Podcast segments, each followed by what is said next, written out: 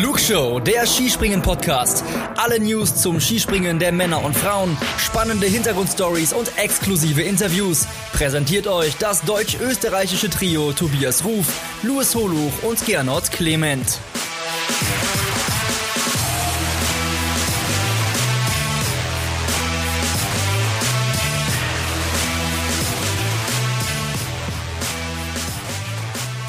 Es ist Halbzeitpause bei der 71. Vier-Schanzentournee und Halbzeitpause. Das heißt natürlich auch Zeit für Analyse und das in einem neuen Jahr 2023 ist da und die Flugshow ist wieder zurück und wir melden uns heute mit der Analyse zum Neujahrsspringen in Garmisch-Partenkirchen.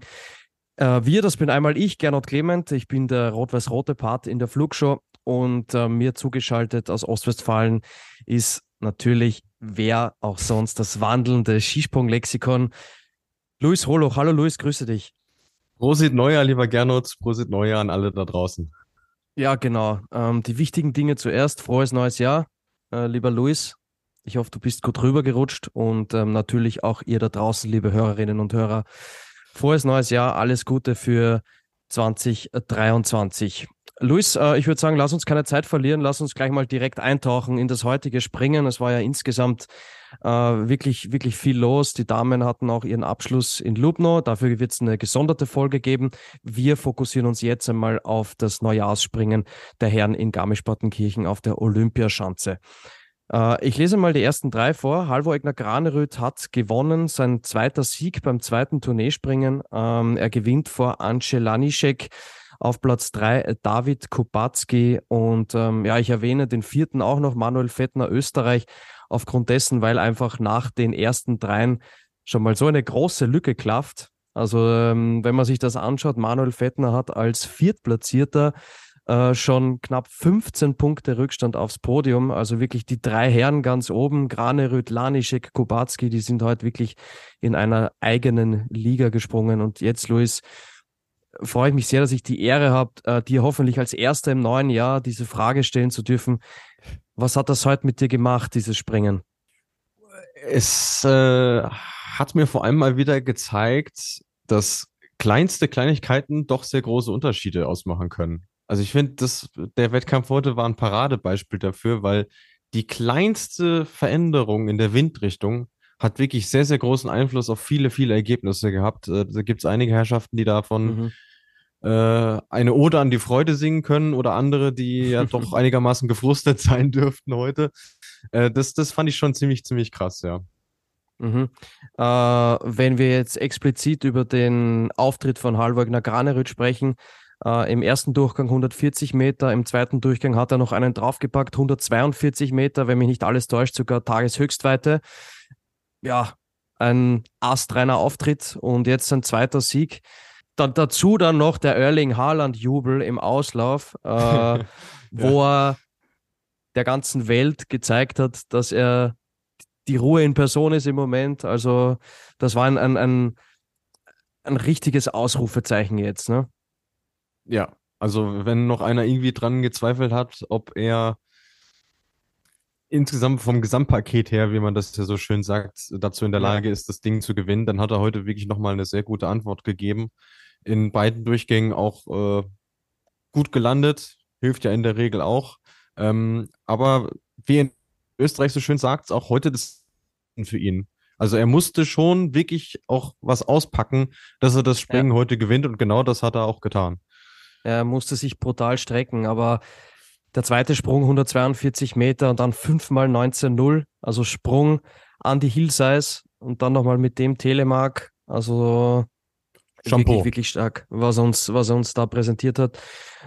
Und hinter ihm, ganz knapp dahinter, Ance Lanischek, der jetzt in Garmisch-Partenkirchen, wird er sich denken, endlich das gezeigt hat, was er schon in Oberstdorf hätte zeigen wollen und sich das natürlich auch zugetraut hat.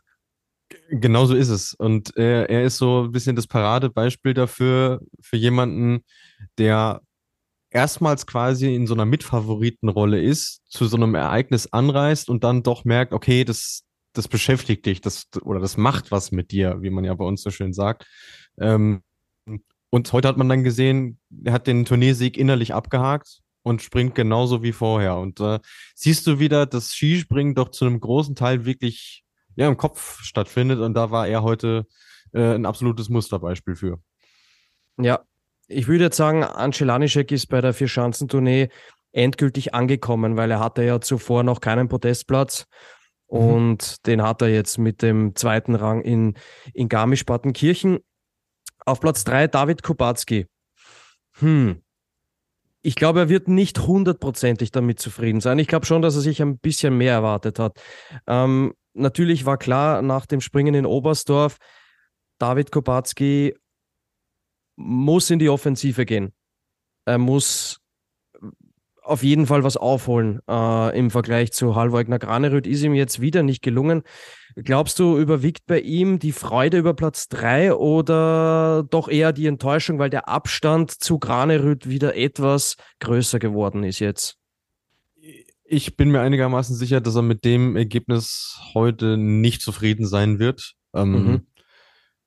Äh, nach Oberstdorf hätte man auch sagen können, okay, kann man irgendwo mit leben. Es ist wichtig, überhaupt erstmal reinzukommen, aber der wird heute mit dem Anspruch angetreten sein, äh, Granerüth Punkte abzunehmen. Das ist ihm nicht gelungen. Im Gegenteil, er hat sogar noch mal ja, knappe zehn sogar verloren. Und ähm, das, da, da ist er seinem eigenen Anspruch heute nicht gerecht geworden, auch wenn man nie, durchaus sagen kann, es lag ja nicht nur an ihm. Also Klar, er hat vielleicht noch Reserve in seinem Sprung gehabt, aber die anderen waren einfach so stark, dass er an denen halt wieder nicht vorbeigekommen ist. Ja, trotzdem muss man sagen, David Kubacki, er hat natürlich auch eine super Leistung gezeigt mit 136 und 138,5 Metern. Also so ist es ja nicht. Aber die, diese drei Herrschaften, Grane, Rütlanische, Kubacki, die sind ja wirklich in einer eigenen Liga gesprungen. Also ich, ich will das jetzt nochmal kurz betonen. Also Manuel Fettner hat als Viertplatzierter knapp 15 Punkte Rückstand auf Platz 3. Also da, da kann man nicht mal mehr davon sprechen, dass ihm Kubacki den Platz 3 weggeschnappt hat. äh, das, ganz, ganz und gar nicht. Ja. Das ist dann, das ist dann wirklich äh, von, von, von Wegschnappen keine Spur mehr. Aber das zeigt auch, liebe Hörerinnen und Hörer, was, was uns da für hochklassiges Skispringen gezeigt wurde. Also natürlich von, von, von allen da vorne, aber von diesen drei, von diesen drei Herren ganz besonders. Und ähm, bei Halvogner Graneröth, bin ich, bin ich wirklich sprachlos ähm, und, und, und schwer beeindruckt, weil erinnere dich zurück nach Engelberg. Er hat bei, in den sozialen Medien gepostet, er war mental nicht 100% ready. Und Alex Stöckel hat das auch angesprochen. Er hat mit dem Mentalcoach der Norweger echt, echt viel gearbeitet, geschuftet, dass er genau jetzt bei diesem Großereignis ähm, zu 100 Prozent äh, fokussiert ist, alles andere ausblenden kann. Und ja, man, man, man sieht total, der, der ist befreit, der, der, wirkt gelöst. Ähm, klar, gestern in der Qualifikation, der Sprung war jetzt noch nicht 100 Prozent, aber ich habe äh, heute schon den, den, den Halvogner Granerütz einen Probedurchgang gesehen. Ähm, der war, glaube ich, auch auf 142 Meter und der musste am Ende aufmachen. Also ich glaube, der wäre da ja. irgendwo in Richtung 150 Meter gesprungen sogar. Also im Moment funktioniert er wie ein Uhrwerk, wie man so schön sagt. Mhm. Und wirklich im wahrsten Sinne des Wortes von, von Kopf bis Fuß. Das stimmt einfach alles aktuell. Und das gibt dir natürlich auch so ein Gefühl der Selbstsicherheit, aber genau diese Komponente, die du ja gerade angesprochen hast, dass man sich vor allem mit seinen Schwächen beschäftigt. Man kann, ja, man kann ja immer sagen, Stärken, Stärken oder Schwächen, Schwächen, sagt man ja, ja so schön. Äh, diese Herangehensweise, die er aktuell hat, das, das macht einen absoluten Vollprofi aus und das ist wirklich äh, ein absolut gemachtes Produkt, äh, was da aktuell vorne an der Spitze steht und den anderen Leuten gerade zeigt, äh, wo es wirklich lang geht. Und es erinnert äh, an die Phasen, die wir hatten in der Saison, wo er den Gesamtweltcup gewonnen hat. Ganz Müsste genau. Ja unsere, unsere erste Flugshow-Saison gewesen Ganz genau, sein. die erste ja. Flugshow-Saison, das war ähm, 2020, 2021. Genau, ja. Das ist gerade, es ist Graneröd 2.0. Ja, mit dem kleinen, aber feinen Unterschied, dass wir jetzt, dass er genau jetzt bei der Tournee so performt. Und das hat er in der Saison eben nicht. Ne? Da mhm. war eben, äh, gut, er war bis Innsbruck, war, ich glaube, äh, nach Garmisch-Partenkirchen ist er sogar als Gesamtführender äh, nach Innsbruck gereist, aber in Innsbruck hat er dann die Führung an Kamelsdorf verloren. So müsste das gewesen sein. Genau, ja. 2021, ja. Und es war ne? deutlich knapper, als es das jetzt ist. Also, ja, ja, genau, es genau. Und, und, und, und das bringt mich zum nächsten Punkt, Luis. Das war deutlich knapper. Jetzt hat er bisschen mehr als 25 Punkte Vorsprung in der Gesamtwertung auf David Kubacki. Jetzt geht's dann äh, weiter Richtung Innsbruck. Jetzt ist mal, ist mal ein Ruhetag. Ähm, das tut sicher auch nochmal gut, ähm, das Ganze ein bisschen zu, zu verarbeiten und dann sich nochmal mental schon mal einstellen auf die Schicksal Schicksalsschanze dieser, dieser Vier-Schanzentournee. Aber er hat knapp 26 Punkte Vorsprung auf David Kubacki in der Gesamtwertung und obwohl es in Innsbruck noch nicht so wirklich funktioniert hat bei ihm, glaube ich, dass dieser Vorsprung einfach auch für die nötige Ruhe bei ihm sorgt, oder? Wie schätzt du das ein? Oder glaubst du, dass er jetzt vor Innsbruck äh, nochmal ein bisschen ins Grübeln beginnt? Ich glaube, wenn man ihn fragen würde, ob der Ruhetag ihm jetzt gelegen kommt, würde er wahrscheinlich sagen, nee, ich wäre schon gerne weitergesprungen. Aber Ja. ganz im Ernst, wenn du so drauf bist, einerseits mental, andererseits auch, äh, was das Physische angeht und das Sprungtechnische, kann es dir auch wurscht sein im Endeffekt. Also von daher wird er sich jetzt vor Innsbruck keine Platte machen und ähm, die polnischen Kollegen von Ski Jumping PL haben ja in den Geschichtsbüchern gewühlt und sich mal die zehn größten Vorsprünge angeschaut, die einer nach Okay. Garmisch-Partenkirchen hatte. Und nur in einem Fall hat es, ein, hat es der damalige Führende noch aus der Hand gegeben. Ich weiß, es ist Statistik, ne? Wird ihn jetzt auch nicht sonderlich beschäftigen, aber dieses Ruhepolster, was er hat, und das sind fast 15 Meter, ähm, das, das spielt ihm ja nochmal zusätzlich in die Karten. Ja. Und er ist, glaube ich, sogar reif für einen Grand Slam. Das hat er jetzt Ja. heute durchaus bewiesen, oder? Also wenn jetzt nicht der Föhn, wer weiß, was anstellt in Innsbruck, klar kann man nicht ganz ausschließen. Wir, wir wissen, wovon wir reden, allein wenn man sich die Ja. Flugshow-Historie anschaut. Ja. Ähm, aber ja, dem ist aktuell wirklich alles zuzutrauen. Genau. Also, Halvogner Graneröd hat das zweite Tourneespringen auch für sich entschieden. Er hat es mal wieder allen gezeigt und das, obwohl er gar nicht ähm, so fulminant in diese Saison gestartet ist. Ne? Wir haben jetzt zuletzt eigentlich mehr von David Kubacki und Ance Lanišek gesprochen. Halvogner Graneröd war ja auch in unserer Tourneevorschau eher so der, ich will jetzt nicht sagen Geheimfavorit, aber er war nur unter Anführungszeichen im erweiterten Favoritenkreis. Und dass er das jetzt bis hierhin so dominiert, wir wissen natürlich alle, es ist noch nichts gewonnen. Äh, da kann sowohl am Berge Isel als auch in Bischofshofen noch alles passieren.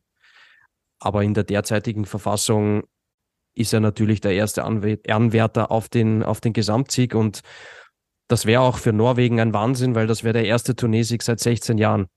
Anders, Anders Jakobsen war das. War das anders? Ich glaube, Anders Jakobsen muss Ja, es ja. gewesen sein. 2,6, 2,7, ne? Ja. Genau. Wo- Wohlgemerkt die zweitlängste Durchstre Durststrecke von äh, Nationen, die schon mal die Okay. Tournee gewonnen haben. Über die längste sprechen wir jetzt, sprechen wir jetzt nicht, oder, Luis? Ah, Also wenn ich mir die deutsche Medienlandschaft so anschaue, ist das heute schon ein großes Thema. Ist übrigens ein, ein, eine gute Überleitung, Luis.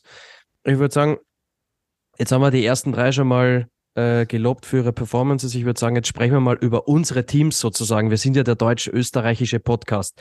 Ja. Unter den ersten zehn sehe ich einen DSV-Springer, Andreas Wellinger auf Platz 8 äh, mit einem sehr beeindruckenden ersten Sprung auf 137 Meter und einem zweiten, der sehr solide war, aber keine volle Rakete war auf 133 Meter. Karl Geiger, Platz 11, nach Oberstdorf, Luis, finde ich, ist doch ein bisschen Euphorie wieder aufgekommen. Man hatte schon das Gefühl, wenn einer mitspringen kann um den Gesamtsieg, dann der Kalle. Mhm. Ich glaube, diese Hoffnungen, die müssen wir jetzt begraben, oder? Ja, also das Thema ist durch. Also das äh, hat auch Bundestrainer Stefan Horngacher heute nach dem Springen sehr deutlich gesagt. Ähm, Mhm. also man wusste ja vorher, dass es schwer werden würde. Oberstdorf war ein sehr guter Auftakt, äh, gerade für die beiden äh, Kollegen, die du gerade angesprochen hast. Ja. Aber jetzt mit dem heutigen Ergebnis, nee, ist das Thema durch. Also zu Andi Wellinger könnte man noch sagen, es hat ja auch nicht viel gefehlt. Der hätte heute auch Vierter werden können. Also, äh, was sind es, irgendwie sechs Punkte oder so? Ist jetzt nicht so viel. Ja, Äh, es ist vor allem, es ist vor allem krass, ähm, weil wir ja vorher schon drüber gesprochen haben, die ersten drei springen in einer eigenen Liga. Ja. Äh, die bewegen sich innerhalb von neun Punkten, die ersten drei. Mhm. Und dann ist eine Lücke von 15 Punkten. Und danach bewegen wir uns von Platz 4 bis äh, Platz 10 bei insgesamt 10 Punkten. Ja. Also von Platz 4 bis Platz 10, ähm, die sind insgesamt 10 Punkte auseinander. Also da ist dann die Dichte echt hoch. Ähm, müssen wir sagen, wenn es die ersten drei heute nicht gäbe, dann wäre das eine richtig spannende Tournee. Aber wirklich, ja. ja, ist natürlich ein bisschen überspitzt formuliert, ne? Musst du vielleicht noch bei der FIS noch einen Antrag einreichen, Gernot. Irgendwie äh, Ausschluss für äh, Ja, guck, streich Norwegen, Slowenien, Ausschluss, Ausschluss fürs oberste Regal. Ja, genau. Aus, das oberste Springen Regal. außer Wertung, ja, genau. ja, Das, das wär's doch, ja. Aber isoliert betrachtet muss man sagen, für Andi Wellinger mhm. wieder ein guter Wettkampf. Ähm, hat er sich, glaube ich, nicht viel vorzuwerfen heute. Wirklich wieder, also gerade der erste Sprung wirklich top. Das ist das Level, ähm, was man ihm zutrauen muss und was er hoffentlich noch öfter abrufen kann. Und der zweite ja. Sprung war dann so sehr guter Basissprung. Weil Karl Geiger, ja, hat halt dann wieder dieses Thema Hocke immer ein Thema in Garmisch-Partenkirchen, nicht einfach zu halten und dann Absprung, Übergang, das war das, äh, woran es ihm heute gefehlt hat, leider Gottes. Mhm, mhm. Ähm, dahinter würde ich aber sagen, sehr erfreulich, Philipp Raimund, Platz 15. Also der Junge springt eine richtig, richtig gute Tournee und das erinnert mich so auch so ein bisschen an unseren Daniel Czofenik, äh, mhm. den Youngster, der auch so gute Leistungen zeigt, echt sich von, von Sprung zu Sprung verbessert hat und, und da bei dem hat man auch so dieses Gefühl, der saugt das so richtig auf, diese Tournee. Der, der genießt jeden Sprung und, und ich finde, das ist sehr vergleichbar, dass der, die, die beiden strahlen übers ganze Gesicht, Joe Fenig und, und äh, Philipp ja. Raimund. Ja, du, du, du merkst, für beide ist es irgendwo noch so ein bisschen, bisschen Neuland, gerade das Level, äh, auf dem sie aktuell springen, wobei ich bei Joe Phoenix sagen würde, der ist schon nochmal eine Stufe höher und hat natürlich auch mit äh, der letzten Saison, gerade Olympia, äh, schon wirklich ein großes Ereignis auch im Rücken. Ähm, aber Philipp Raimund, da merkst du einfach, wie viel Spaß der einfach gerade hat, wie viel, wie viel Bock ihn das macht, auf diesen Chancen unterwegs zu sein, äh, vor Zuschauerkulissen, die er maximal aus dem Fernsehen kennt, weil im COC ist mit Zuschauern nicht so viel. Hat jetzt auch die WM-Norm geknackt und mausert sich heimlich still und leise, gerade aktuell in einem Team, was doch ähm, ja, vereinzelte Problemfelder hat, so ein bisschen zur, zur Nummer drei irgendwo, weil wenn du siehst, wie konstant er seine Leistung abruft und ja. dazu im Vergleich äh, große Namen und Leute, die schon was gewonnen haben, wie Eisenbichler und Paschke echt am Schwächeln sind, dann ist das wirklich äh, richtig, richtig gut, was er aktuell zeigt. Ja, du hast es gerade schon angesprochen. Es gibt auch das eine oder andere Sorgenkind. Ähm, ich habe sogar zu dir heute gesagt, wie wir uns ähm, geschrieben haben über WhatsApp Pius Paschke gegen Markus Eisenbichler, das ist aktuell so ein bisschen das Duell der Sorgenkinder gewesen im, mhm. im ersten Durchgang. Ich finde, man hat das auch anhand der Weite bei beiden gemerkt. Ähm, Pius Paschke hat sich dann letztendlich relativ knapp durchgesetzt äh, mit 124,5 Metern. Am Ende des Tages wird er 24. Gleichzeitig, Luis, erinnere ich mich aber daran, dass wir vor nicht allzu langer Zeit äh, drüber gesprochen haben hier im Podcast, dass der Pius performt und dass er richtig performt. Ähm, äh, hast du das Gefühl oder, oder woran machst du es fest, dass er sich im Moment so schwer tut? Gab es irgendein einschneidendes Erlebnis? Erinnerst du dich an, an, an irgendeinen Sprung, an, an irgendein Ereignis, was dafür gesorgt hat, dass er so ein bisschen in eine, eine kleinere Abwärtsspirale reingekommen ist? Also im Grunde hat es ja erst in Oberstdorf so richtig angefangen. Also äh, ich glaube, die Quali war noch verhältnismäßig in Ordnung, aber dann macht er im Wettkampf, glaube ich, seinen schlechtesten Sprung an den zwei Tagen und das von da an äh, wird es dann immer schwieriger für ihn. Und heute hatte ich fast so ein bisschen das Gefühl, er hätte fast ein schlechtes Gewissen, dass er dieses K.O.-Duell gegen Eisenbichler so gewonnen hat, weil wenn man ehrlich ist, so wirklich verdient war das ja nicht, dass er da weitergekommen ist. Also das wäre total austauschbar gewesen irgendwie. Ähm, Sie sind ein bisschen im Auslauf gestanden wie zwei Prügelknaben, oder? Ja. Und ähm, sie wussten beide, okay, einer darf weiter, aber so richtig verdient haben sie es beide nicht. So richtig. haben sie sich, glaube ich, gefühlt, gell? Ja, ja. Weil sie natürlich beide ganz andere Ansprüche haben an sich selbst. Ja, natürlich. Und gerade der Pius war ja. ja. sehr, sehr stabil, bis die Tournee erstmal angefangen hat. Also da war ja kaum mal ein Sprung dabei, wo ja. du gedacht hast, oh, und, was war das denn jetzt eigentlich? Genau, und deswegen wundert mich das halt extrem, weil äh, ich ja auch nach Engelberg zu dir gesagt habe, Luis, ich habe so das, das Gefühl, perfor richtig performen, konstant, mhm. im Rahmen seiner Möglichkeiten, tut nur der Pius. Ja. Und ähm, deswegen hat es mich schon sehr, sehr überrascht, dass, dass, dass er gerade jetzt diesen Leistungsabfall hatte auf zwei Chancen, die er eigentlich ganz gut kennt. Ja, und dann kannst du es eigentlich nur mit dem Ereignis Vier-Schanzentournee und den Umständen ja. erklären. Ja. Also, dass ja. jetzt wieder Zuschauer da sind, beispielsweise, dass natürlich durch die Vorleistung vielleicht auch ein anderes mediales Interesse da ist, das, obwohl ich mir das bei ihm eigentlich eher nicht so vorstellen kann, weil er trotzdem noch irgendwo so unter dem Radar geschwebt ist, aber einen mhm. anderen Ansatz habe ich jetzt ehrlicherweise nicht. Also von außen sowieso schwierig zu beurteilen. Ja, ich meine, ist jetzt natürlich auch äh, Jammern auf Top 30 Niveau, ist auch klar, weil er wurde immerhin noch 24. Aber wir haben ihn ja halt auch schon viel besser gesehen in der Saison. Das muss man auch dazu sagen. Ähm, bei wem es äh, noch ein bisschen schwieriger ist aktuell, äh, Louis, ist bei Markus Eisenbichler. Der hat sich zwar extrem gesteigert, hatte ich den Eindruck in Garmisch-Partenkirchen. Also fand ich schon. Äh, mhm. Ich fand auch die, die Quali sehr solide und ich habe auch den Eindruck, dass er wieder ein bisschen optimistischer zu Werke geht. Also ich habe ja. ihn nicht mehr ganz so verbissen erlebt wie, wie in den letzten ein, zwei Wochen. Jetzt hat das heute halt nicht in den zweiten Durchgang geschafft. Ähm, glaubst du, also ist es schon bestätigt, dass er die Tournee fortsetzen wird? Weißt du da was? Also er hat sich heute im Interview mit der ARD ziemlich klar in die Richtung geäußert. Er hat gesagt, in Innsbruck werde ich daran weiterarbeiten, an, an meinen Hausaufgaben. Also für mich klingt das jetzt nicht so, als ob er die Tournee jetzt abbrechen würde. Mhm.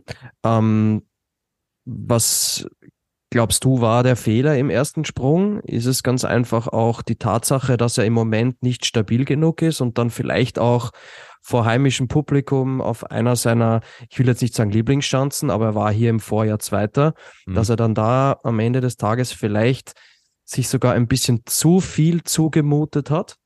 Ja, das würde ich schon sagen. Also, dass er vielleicht ein bisschen ja. übermotiviert war wieder. Übermotiviert. Weil er hat gemerkt, okay, er ist gut reingekommen, äh, mhm. hat sich wohlgefühlt am ersten Tag und hat heute vielleicht wieder das kleine bisschen übertrieben oben am, am Schanzentisch auch wieder ein bisschen den Ski zu stark aufgekantet, die, die, die, die Füße zu weit auseinander und äh, dann hat er auch gesagt, ja, er hat sofort nach dem Absprung irgendwie gemerkt, okay, es fährt irgendwie von der Seite rein und hat sich nicht so wirklich wohlgefühlt in seinem System auch so. Und das, da ist wieder viel zusammengekommen heute, aber ähm, ich teile den Eindruck, den du auch hast. Äh, es ist ein Fortschritt zu erkennbar, was seinen Sprungablauf angeht und vor allem seinen, seinen Seelenzustand äh, scheint sich gebessert zu haben, weil er war heute tatsächlich deutlich entspannter auch in seinen Aussagen.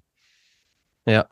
Und abschließend, Luis, ähm, bevor wir dann vom DSV zum ÖSV wechseln, ähm, möchte ich dich noch fragen, was überwiegt denn jetzt bei dir? Überwiegt eher so dieses lachende Auge, weil Wellinger gut performt, weil Philipp Raimund gut performt oder überwiegt doch das weinende Auge, weil die Chance auf den Gesamtsieg eigentlich jetzt mittlerweile gegen Null strebt? Nee, da, also ich, ich bin Realist. Ich äh, habe im Vorhinein schon gesagt, diese äh, Sieglos-Serie bei der Tournee, die wird äh, weitergehen und äh, ich habe, sagen wir mal so, ich habe das äh, in der Ausprägung, so wie es jetzt laufen würde, äh, mit Abstrichen habe ich das kommen sehen. Deswegen äh, bin ich ganz entspannt, was das angeht. Äh, mir ist wichtiger, ähm, und da bin ich auch vollkommen bei den Trainern, dass man bei den einzelnen Springern ähm, Sachen sieht, die in eine positive Richtung gehen. Ähm, und sagen wir mal so, jetzt bis auf ähm, Eisenbichler, Paschke und auch Konstantin Schmid macht mir so ein bisschen, bisschen Sorgen noch.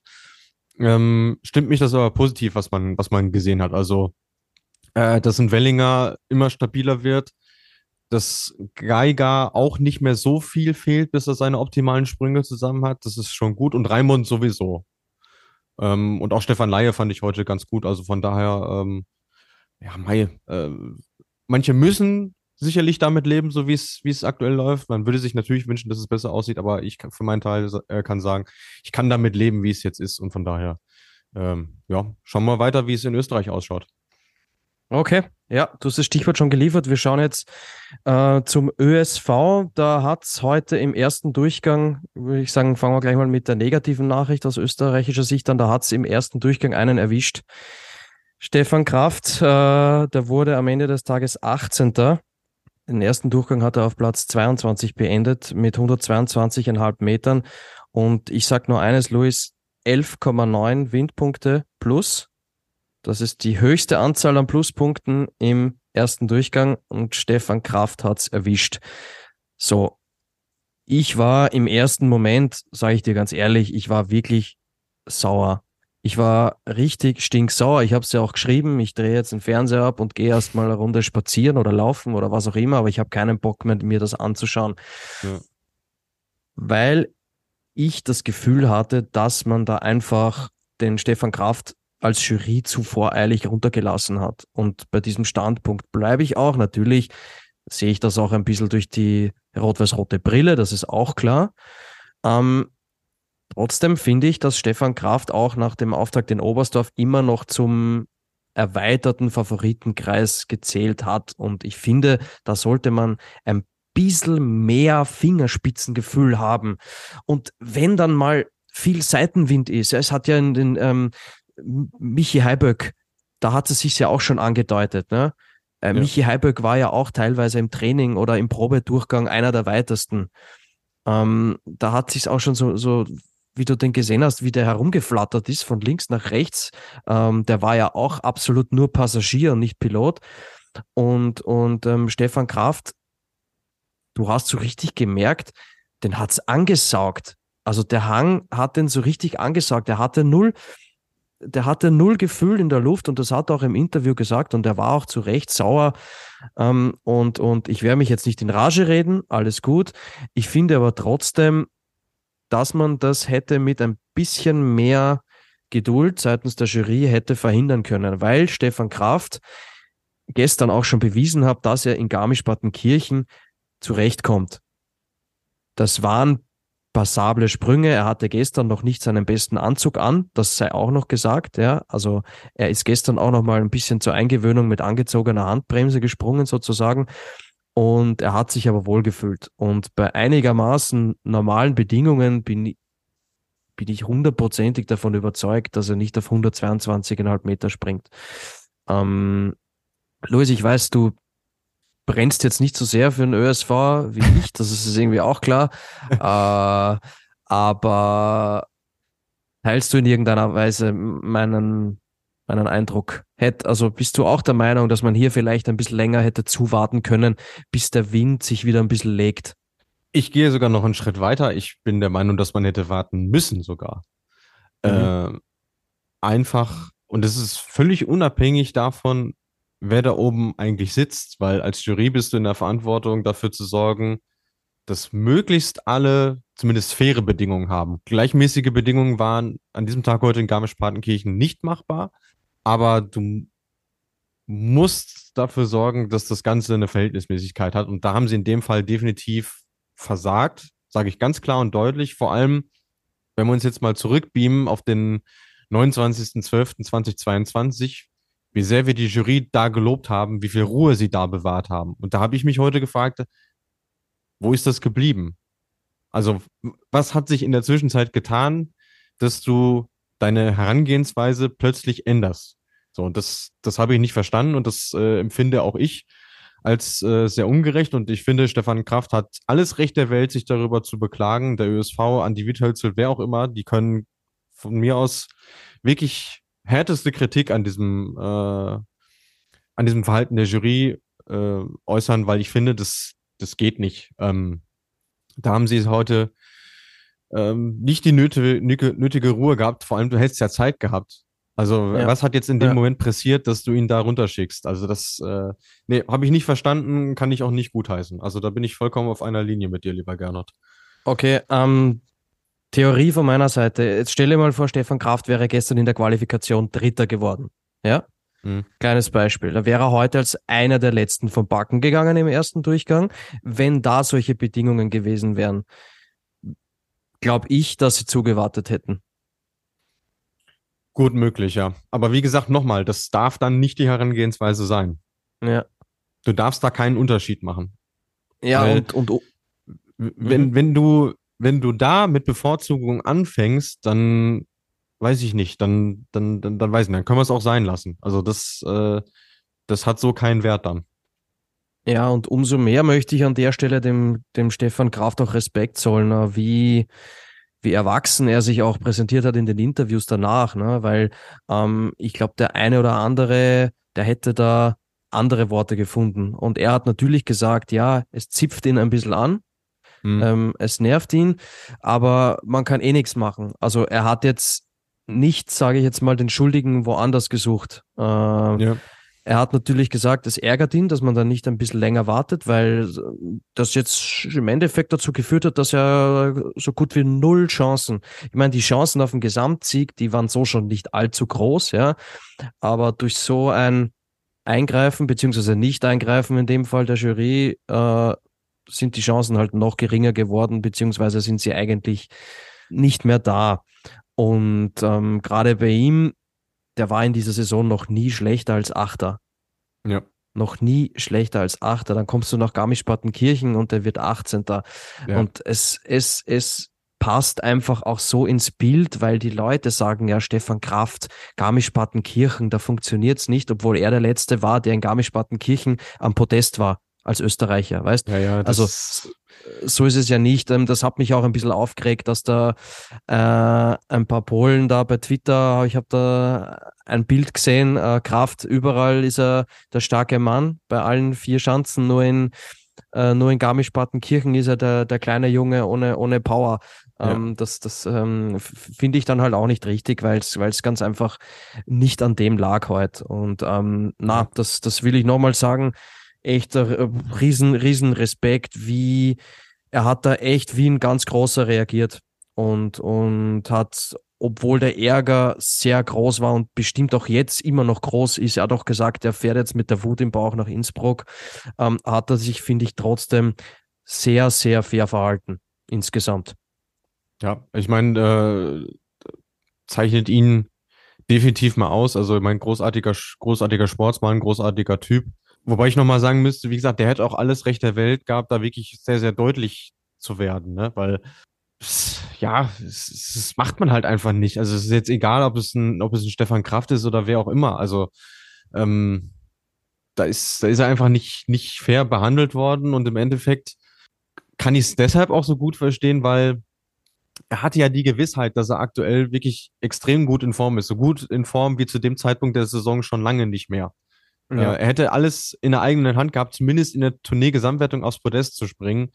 Und dass ihn dann von, von außen so übel mitgespielt wird, das ist schon, das ist umso härter, weil wenn er jetzt irgendwie, weiß ich nicht, der wäre in, in Oberstdorf vielleicht 20. geworden und heute, äh, heute dann wieder 18. Ja, Mai, hätte keinen Hahn nachgekräht, aber so ist es natürlich eine ganz andere Grundvoraussetzung und äh, dementsprechend auch ein, ein Thema, was wir hier natürlich ansprechen. Absolut. Aber ich würde sagen, Luis, ähm, machen wir das Thema zu. Ich glaube, dazu, dazu ist jetzt alles gesagt. Der Stefan Kraft, wie wir ihn kennen, er nimmt sportlich und wird in Innsbruck wieder angreifen. Ähm, aber Fakt ist jetzt natürlich auch, dass ähm, die Durststrecke ÖSV Turnesieg, die geht halt auch weiter. Das ist jetzt auch besiegelt. Das ist sowohl beim DSV besiegelt, das ist jetzt aber auch beim, beim ÖSV besiegelt. Aber ähm, abgesehen von Stefan Kraft war es aus österreichischer Sicht ein sehr, sehr erfreulicher Wettkampf, muss man ganz klar so sagen. Ich weiß nicht, wann es das letzte Mal in Garmisch-Partenkirchen ein Springen gegeben hat, ähm, wo so viele Österreicher unter den ersten zwölf waren, nämlich gleich fünf Österreicher unter den ersten zwölf. Äh, mit den, den beiden Anführern auf 4 und 5, Manuel Fettner auf Platz 4, Jan Hörl auf Platz 5. Ähm, Manuel Fettner, der sage ich jetzt mal, wenn er wirklich zwei perfekte Sprünge erwischt hätte, vielleicht sogar der einzige gewesen wäre heute, der das Protest hätte angreifen können.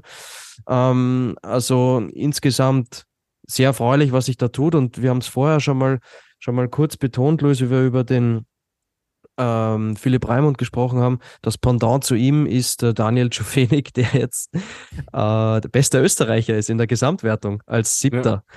Er war einfach Achter in Oberstdorf und jetzt Siebter in Garmisch-Partenkirchen. Der springt befreit auf, der sagt, ist, ist nicht gut in die Saison hineingestartet, muss man auch ganz klar dazu sagen. Und dann wird er vor der Tournee gefragt, ja, was ist denn jetzt eigentlich so Ihr Ziel? Naja, ich will schon in die Top 10. Ja, gesagt, getan. Hat er jetzt, hat er jetzt zweimal geschafft und jetzt ist er der beste, der beste ÖSV-Adler in der Gesamtwertung mit, mit Platz 7. Mich, mich, hat er, mich hat er heute sehr beeindruckt, muss ich sagen, auch mit dem zweiten, mit dem zweiten Durchgang auf, 100, auf 136 Meter. Ich glaube, von dem kommt noch was.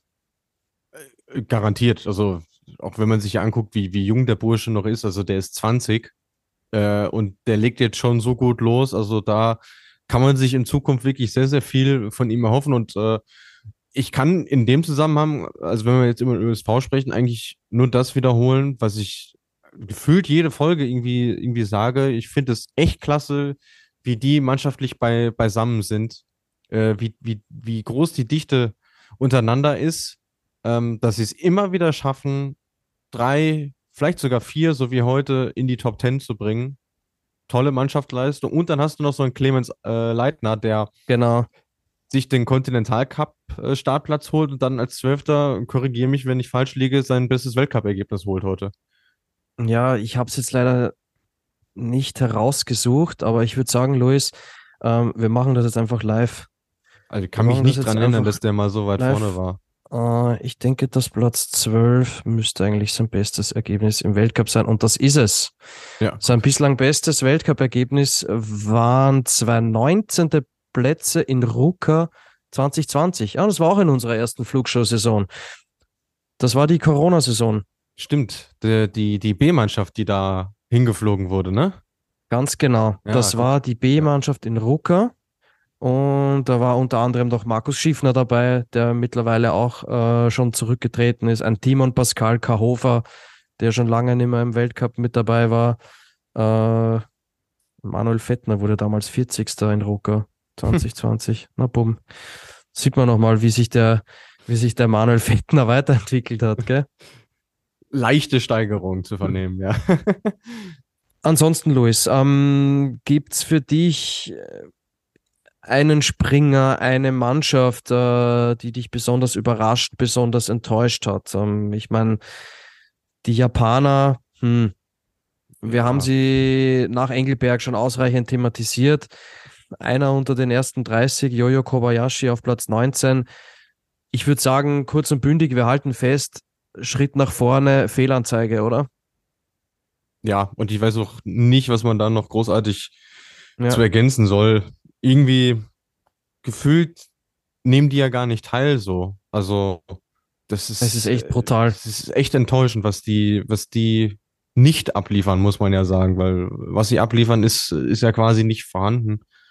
Die beiden ja. Satos, Ren Nikaido, äh, Naoki Nakamura, alle nicht im zweiten Durchgang. Hm. Das sind, das sind ja fast, sind ja sozusagen schon drei Viertel der gesamten Mannschaft. Und das ja. sind alles Springer, ähm, zumindest der Großteil davon, die wir regelmäßig in den Top 30 schon hatten. Und da ist ein Junjiro Kobayashi noch gar nicht einmal dabei, äh, der es ja, glaube ich, gar nicht in den Hauptbewerb geschafft hat. Genau. Wenn mich nicht alles täuscht. Ja, der ist Weltcup-Sieger. Yuki Sato hat auch schon Weltcup-Springen gewonnen. Mhm. Naoki, Naoki Nakamura stand in dieser Saison schon auf dem Podest. Also, das sind eigentlich alles Leute, von denen man weiß, dass sie viel, viel besser springen können, aber sie kriegen es aktuell nicht hin. Ja, ähm, und bei mir schwindet auch so allmählich die Hoffnung, dass die nochmal kommen in der Saison, muss ich dir ganz ehrlich sagen. Also, das würde mich auch stark überraschen. Ich meine, ähm, Japan war ja sonst noch so eine Nation, die du vielleicht auch mal in einem Teamspringen irgendwie auf den Zettel haben musstest, so als Außenseiterkandidat aufs Podium oder äh, aufs Mixteam. Ähm, und ohne da jetzt zu sehr auf die Silvester-Tournee-Folge vorzugreifen zu wollen, auch im Mixteam sehe ich die Japaner nicht in Podestnähe. Also da kommt bei beiden Geschlechtern gerade viel, viel zu wenig. Ähm, was ich aber sagen würde, ich glaube, der Mann mit der, äh, ich glaube, brutal enttäuschesten, wütendsten Miene heute war Marius Lindwig. Weiß ich nicht, ob, ja. du, ob du, das gesehen hast im Live-Bild, äh, wo sie ihn gefilmt haben, als er seine Sachen gepackt hat und abgedampft ist aus dem Stadion. Das Nein, also, ich habe hab nur, ich hab nur den, äh, den Konsti gesehen, wie er den Rucksack weggeschmissen hat. Stimmt, ja, das im, im ersten Durchgang. Der war auch Fuchsteufelswild. Ja. Ähm, ähm, das, das, beim Konsti habe ich das natürlich auch verstanden. Ne? Der Konsti hat auch plus sieben Windpunkte gehabt. Ja, ja. Ähm, und im zweiten Durchgang dann mit 133 Metern gezeigt, äh, was er, was er eigentlich drauf hat. Das ist, ja. es war einfach, es war einfach eine Phase, es war einfach eine Phase heute im ersten Durchgang, finde ich, ähm, die es für die Springer wirklich richtig, richtig schwer gemacht hat. Und ich finde, da kann, muss man auch echt äh, die Athleten ein bisschen in Schutz nehmen. Ja, total. Also es ist total verständlich, wenn du, ich meine, du siehst ja dann auch, was, äh, welche Kreise die anderen, die um die Ohren fliegen und auch mit dem Wissen, dass die deutlich bessere Bedingungen hatten als du. Mhm. Du tust mhm. dich ohnehin schon schwer in der Saison und kriegst dann noch schlechte Bedingungen. Da ist das völlig mhm. menschlich, dass du da sehr, sehr angefressen bist. Ähm, stimmt, den Konsti hatte ich jetzt, äh, hatte ich jetzt verdrängt. Dann ist der wahrscheinlich doch im, im, äh, im Rage-Mode-Ranking knapp vor Marius Lindwig heute. Ja, ich habe nur diesen Rucksack plötzlich fliegen sehen und, ja, ja. und dann habe ich den Konsti gesehen und gedacht, oh, Oh, oh, den jetzt mal, den jetzt mal besser nicht ansprechen, die nächsten also, paar Minuten. So habe ich den auch noch nie gesehen, bin ich ehrlich. Also ich kann mich ja. nicht erinnern, dass der mal so auf 180 war. Finde ich aber gut. Finde mhm. ich aber gut, weil das zeigt auch, dass er mit Herzblut bei der Sache dabei ist und dass ihm das wirklich was bedeutet. Ne? Ähm, Definitiv, ja. Absolut. Ähm, ah, Entschuldigung, jetzt habe ich dich unterbrochen. Wir waren bei Marius Lindwig. Anzug war zu groß, ne? Der, ja, genau. Ja. Äh, das ist übrigens eine Neuerung, äh, vielleicht für die da draußen, die das noch gar nicht gesehen haben sollten. Mhm. Und ich hoffe, das bleibt so, äh, habe ich auch auf Twitter geschrieben, dass jetzt in dem Live-Timing und auch in den TV-Grafiken ähm, jetzt spezifiziert wird, was genau das Problem ist. Äh, das hat mir vorher immer gefehlt beim Anzug, aber es steht explizit drin im Live-Timing, dass es äh, die Anzuggröße war. Ja, Suit Size, glaube ich, steht genau, wortwörtlich, ja, ganz, gell? Ganz schlicht und ergreifend, ja. Finde ich einen sehr hilfreichen Hinweis, weil ansonsten bist du ja früher echt im Dunkeln getappt. Ja, was war es denn jetzt äh, am Anzug? Da gibt es ja viele Möglichkeiten, warum du da disqualifiziert werden kannst. Und das, das tut im Sport sehr, sehr gut, äh, dass da ein bisschen für Transparenz gesorgt wird. Aber Luis, wenn wir schon über den Marius Lindwig sprechen, würde ich sagen, wir bleiben noch äh, ganz kurz beim norwegischen Team, weil ich finde, ähm, bis auf den Halvor Graneröd, der natürlich alles dominiert, alles überstrahlt und so weiter, ist da auch nicht so viel Betrieb äh, mhm. im, in den hinteren Regalen oder in den unteren Regalen bei, bei Norwegen. Also ich finde, ähm, da tut man sich recht schwer. Marius Lindwig, einer, den wir natürlich vor der Saison extrem auf dem Zettel hatten, äh, ganz, ganz weit oben auf dem Zettel hatten. Ich habe ja. sogar gehört, dass der das Weihnachtsfest ähm, dieses Jahr kürzer gehalten hat, um sich ähm, noch intensiver auf die Tournee vorzubereiten. Ja, gefruchtet hat es an, anscheinend nicht wirklich. Also hundertprozentig zufrieden sein mit dem, was hinterm Halvor passiert, kann man, finde ich, nicht aus, aus äh, norwegischer Sicht. Ja, definitiv nicht. Und ich war auch äh, einigermaßen konsterniert, als ich äh, gestern nach der Quali gesehen habe, äh, in was für K.O.-Paarungen die eigentlich rein mussten. Ja. Weil die waren, also bis auf Granerüt waren die ja gefühlt alle quasi auf der Verliererseite sozusagen, also auf der Seite mit den hohen Startnummern. Da dachte ich, boah, das wird aber schwer, da adäquat viele Leute in den zweiten Durchgang reinzubekommen. Äh, ich finde, positive Aussage ist noch, äh, Ausnahme ist noch Christopher Eriksen Sündal, macht das für seine Verhältnisse wirklich sehr, sehr gut bei seiner ersten Vierschanzentournee, ist heute auch wieder in die Punkte gesprungen. Sehe ich ähm, auch so. Aber, ja. aber ansonsten alle mit, mit Luft nach oben. Also auch Johann André Vorfang und Robert Johansson müssten auf der Chance eigentlich deutlich weiter vorne sein als nur auf Platz 16 und Platz 20. Ja, ich habe irgendwie generell gerade so das Gefühl, diese, diese klingenden Namen wie Vorfang, Tande, Johansson, Lindwig sowieso auch, ähm, die spielen bei dieser Vierschanzentournee maximal eine untergeordnete Rolle. Also ähm, und Tande gar nicht qualifiziert. Und Tande gar nicht qualifiziert. Das, also das, das ist es das Comeback so. der drei norwegischen Fragezeichen, lieber Gernot? die drei norwegischen Fragezeichen, ja. ja. Ähm, like, wer sie noch kennt. ja, like, wer sie noch kennt, Luis. Das war unsere, ich weiß jetzt nicht, wie vielte Folge. Ich weiß auch gerade nicht mehr wo. Äh, war das Titis in Neustadt? Ja, ja. Es war Titis in Neustadt. Ja, ja. ja, Titis in Neustadt oder Garmisch-Partenkirchen, Hauptsache, Hauptsache Deutschland. Ja. Hauptsache, Hauptsache Deutschland. Ja, leider. Also das, was hinter dem Halvor Granerüt passiert, ist nicht so viel, aber ich glaube, ähm, Alex Stöckel und Co. könnten gut damit leben, wenn es so bleiben würde und am Ende des Tages äh, Karl Wagner Granerüt mit dem goldenen Adler nach Hause kommt und diese Tourneetours-Strecke vorbei ist. Ne? Weil am Ende des ja. Tages interessieren sich die Leute dann dafür, wer stand ganz oben und nicht, wer wurde 8., 12. und 17. Also das muss man auch ganz klar sagen.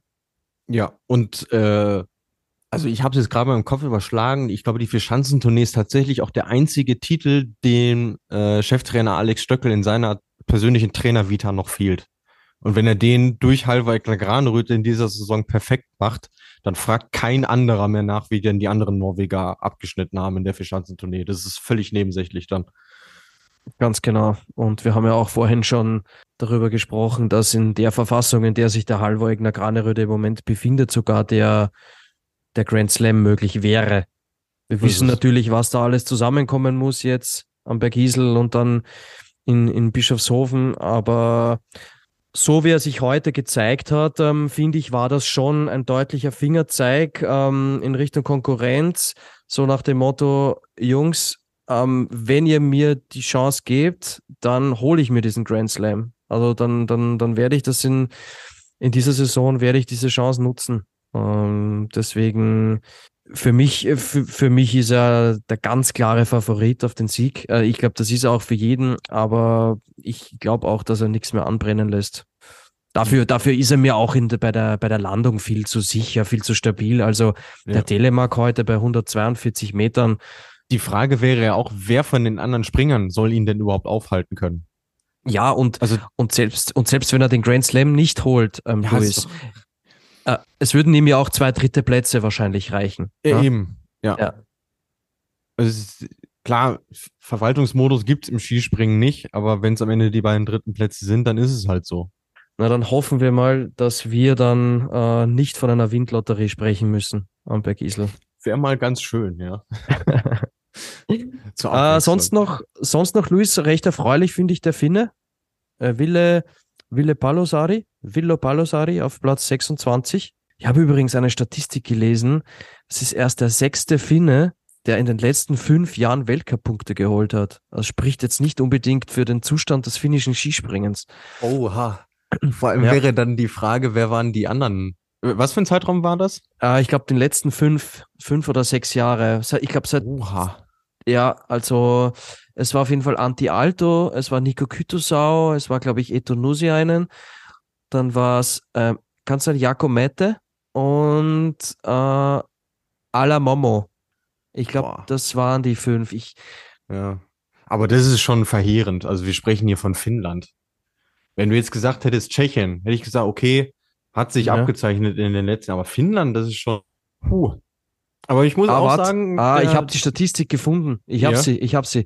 Ja. Vilo Palosari ist der sechste Finne, der in den letzten fünf Jahren, also ab 1. Januar 2018 Weltcup-Punkte gesammelt hat. Die anderen sind Anti Alto, Nico Kytusau, Eto Nusiainen, Jakomete und Ala Momo. Bei Ala Momo äh, ist mir jetzt gerade der Vorname Andreas. Andreas. Andreas. Ja. Hat mittlerweile auch aufgehört. Nicht mehr aktiv, gell? Genau, ja. Wollte es gerade sagen, ja. 98er Jahrgang und nicht mehr aktiv. Das ist schon brutal. Gut, man könnte jetzt noch den, unseren estnischen Freund Arti Aigro mit dazu nehmen. Gehört ja quasi auch zum Team, dann hätte, ja. aber dann hättest du nur. Oh, der wurde heute übrigens, der wurde heute starker 37. Arti Aigro. Ja, also man sieht, ähm, Finnland doch sehr weit weg von dem, was sie mal waren. Aber ne, gibt ja, mein Tschechien war auch schon mal besser, als es gerade aktuell sind. Die haben in ja. dieser Saison genau einen Weltcup-Punkt. ähm, ja. Was Hoffnung macht, ist, dass Vilo Palosari ein neues Gesicht ist im Weltcup. Das finde ich, ähm, das kann man positiv herausstreichen dass ja. das ein, ein, ein, neues Gesicht ist da in den Top 30. Definitiv, ähm, ja. Also hat heute wirklich Spaß gemacht, der Junge, ja. Genau, gut, dann würde ich sagen, ich schaue noch mal kurz auf die Gesamtwertung, bevor wir das Thema Garmisch-Partenkirchen 1.1.2023 ad acta legen, lieber Luis. Und zwar Halvor Granerüth ähm, ist der Führende in der Gesamtwertung der Vier-Schanzentournee. Er führt mit knapp 616 Punkten. Dahinter knapp 27 Punkte dahinter David Kubacki auf Rang 2. Gesamtdritter, ein zweiter Pole mit Piotr Shiva mit 576 Punkten. Also der hat dann auch schon ähm, knapp 40 Punkte Rückstand auf den Halvor Egner Graneröd. Also ich glaube, da ist die Chance auf den Gesamtsieg auch eher dahin. Jetzt ähm, nach dem heutigen Tag, Luis, ich würde sagen, das ist eins gegen eins, oder? Wenn überhaupt noch, ja. Wenn überhaupt noch. Aktuell ist es eher Halvor Egner Graneröd gegen, wenn es ihn denn gibt, selbst. Den, den, gegen den Wind vielleicht noch. Aber das gegen die Jury. ja, ja. Aber wer weiß, vielleicht, ja. vielleicht machen sie ja in Innsbruck mit ihm das, was sie mit Stefan Kraft in Garmisch-Partenkirchen gemacht haben, dann reden wir vielleicht nochmal. Na, bitte nicht. Aber sonst äh, sehe ich nicht. Also, da müsste es ja. dann wirklich mit dem viel zitierten Teufel zugehen, dass das irgendwie noch äh, wirklich interessant wird. Genau, genau. Machen wir die Top 10 komplett. Auf Platz 4 Ancelanischek Slowenien. Dahinter zwei DSV-Adler, Karl Geiger auf Platz 5. Der führt 0,2 Punkte vor Andreas Wellinger. Andi Wellinger ist auf Platz 6. Dahinter der erste Österreicher. Wir haben es vorhin eben schon kurz thematisiert. Daniel Czufenig, der Youngster, ist der beste ÖSV-Adler aktuell in der Gesamtwertung, Platz 8.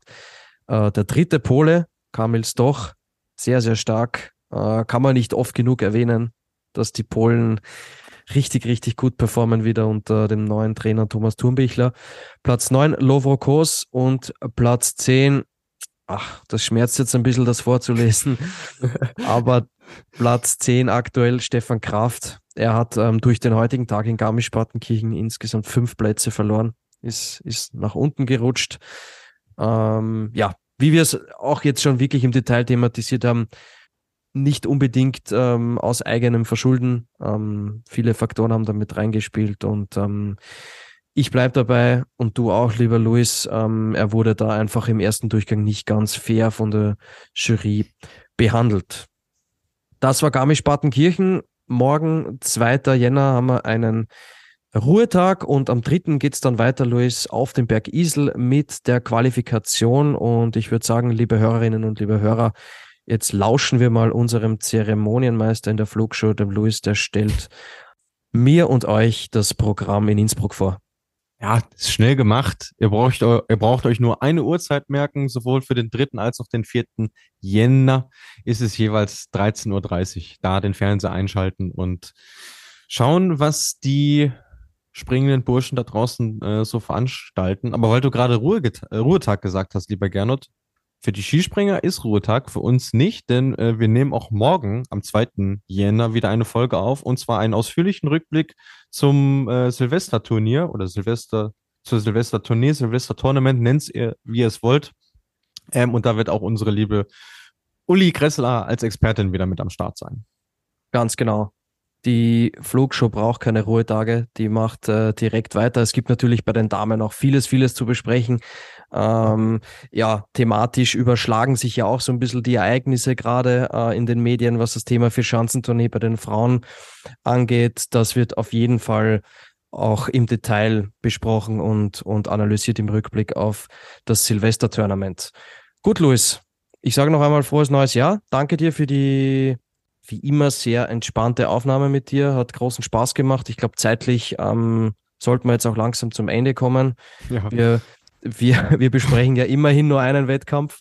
Und genau, bedanke mich bei dir, bedanke mich bei euch, liebe Hörerinnen und Hörer. Ich hoffe, euch hat unsere Sendung gefallen. Ähm, wie gesagt, ihr könnt immer gerne mit uns in Kontakt treten. Bei Instagram findet ihr uns unter dem Namen Flugshow. Wir freuen uns da immer über Fragen, Wünsche, Anregungen. Ihr könnt da Teil der Sendung werden. Und ähm, wir würden uns natürlich auch sehr darüber freuen, wenn ihr bei Spotify, Spotify vorbeischaut und uns da eine 5-Sterne-Bewertung äh, dalassen könntet, sofern euch unser Podcast gefällt. Dann sage ich nochmal frohes Neues und ähm, weil ich jetzt äh, schon mal so viel gesprochen habe, Luis, äh, würde ich sagen, es ist ja fast schon jetzt Tradition, wenn wir beide gemeinsam aufnehmen, würde ich sagen, dass du unsere Hörerinnen und Hörer entlässt. Ja, vielen Dank dir, lieber Gernot, wie immer. Großer Spaß mit dir äh, über das Skispringen zu plaudern. An euch da draußen äh, auch von mir nochmal frohes neues Jahr. Bleibt gesund, viel Spaß und Erfolg für 2023. Ja, und wenn ihr mögt, hören wir uns in Kürze schon wieder, wie gesagt. Und bis dahin gilt natürlich wie immer, fliegt soweit es geht. Und bis zum nächsten Mal.